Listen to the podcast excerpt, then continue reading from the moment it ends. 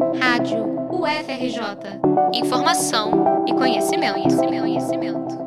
No início do mês de outubro, o presidente Jair Bolsonaro sancionou o Programa de Proteção e Promoção da Saúde Menstrual. O projeto, criado pela deputada Marília Reis, visa combater a precariedade e a desinformação menstrual. Todavia, o presidente vetou o primeiro e mais importante artigo do texto, o que previa a distribuição gratuita de absorventes. Essa distribuição seria para alunos da rede pública de baixa renda, moradores de rua e mulheres presidiárias ou em unidades de medida socioeducativa. Após o veto, houve uma grande mobilização em massa nas redes sociais em defesa da distribuição gratuita de absorventes e no combate à pobreza menstrual. Mas, em primeiro lugar, é necessário entender que o termo pobreza menstrual vai muito além da falta de absorventes e produtos íntimos. Ele também engloba outras condições higiênicas necessárias para lidar com o ciclo menstrual, como acesso à água e saneamento básico, além de banheiros limpos e adequados, não só em casa, mas também nas escolas e ambientes de trabalho. A desinformação também é um elemento da pobreza menstrual. A persistência de tabus acerca do aparelho reprodutor feminino, assim como a falta de educação sexual, faz com que as meninas sintam vergonha e desconheçam o funcionamento do próprio corpo.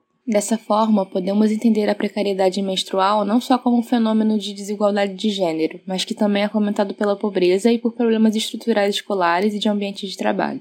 Por conta de todos esses fatores, muitas meninas não conseguem realizar o mínimo de três trocas diárias de absorventes descartáveis, conforme indicado pelos ginecologistas. Também é comum que, por desconhecimento ou falta de poder de compra, sejam utilizados itens inadequados para conter o sangramento menstrual. Entre eles estão pedaços de tecido usados, jornais e até mesmo miolo de pão. A economista e pesquisadora de questões de gênero e autora do relatório Pobreza Menstrual do Brasil da Unicef, Caroline Costa Moraes, nos conta que essas soluções encontradas podem levar a sérios problemas de saúde. Quando não há acesso a um produto menstrual adequado, e aqui eu incluo não somente é, absorventes descartáveis, mas coletores menstruais, absorventes reutilizáveis é, de tecido, calcinhas menstruais, é, e esses últimos feitos justamente para conter o fluxo menstrual e não uma solução improvisada, é, então, assim, quando não existem acesso a esses produtos menstruais, são utilizados recursos improvisados, que não só expõem as menstruantes a vazamentos, mas a problemas de saúde, como infecções urogenitais, tais como candidíase e cistite, infertilidade e até a síndrome do choque tóxico, que pode levar à morte. Além disso, essa condição afeta diretamente o desenvolvimento e rendimento escolar de muitas crianças e adolescentes, visto que muitas meninas acabam perdendo aulas e deixando de realizar atividades de lazer por medo de terem vazamentos. Segundo uma pesquisa encomendada por uma marca de produtos íntimos, uma em cada quatro meninas já precisou faltar à escola por não poder comprar absorventes. É importante ressaltar que escolas que não apresentam banheiro em condições adequadas de uso também contribuem para o aumento da evasão escolar por conta da precariedade menstrual. Dentre as escolares que não dispõem de pelo menos um dos itens para higiene menstrual nas escolas, como banheiros, pias em condições de uso, fornecimento de papel higiênico e sabão, a gente vai ter mais de 4 milhões de meninas nessa situação.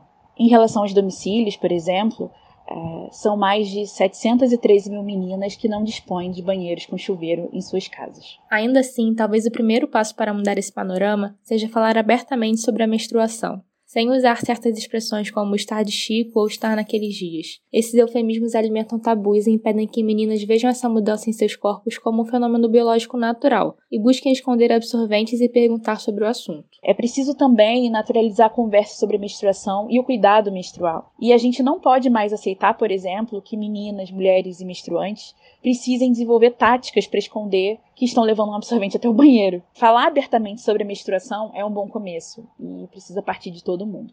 Hoje existem inúmeros projetos sociais que atuam no combate à pobreza menstrual, mas seu poder de mudança é limitado quando comparado à diferença que políticas públicas podem fazer. As doações de produtos higiênicos, por mais que eficientes, têm um alcance limitado e não resolvem o problema por completo. Além disso, muitas dessas organizações só têm alcance em cidades grandes, enquanto regiões afastadas das metrópoles não têm acesso a esse tipo de auxílio. Por sua vez, o Estado, até mesmo por conta do SUS, consegue assessorar locais mais distantes. Diante disso, é fundamental a efetivação de políticas públicas que busquem combater a pobreza menstrual de forma sistêmica. Reportagem de Maria Alice para a Rádio FRJ.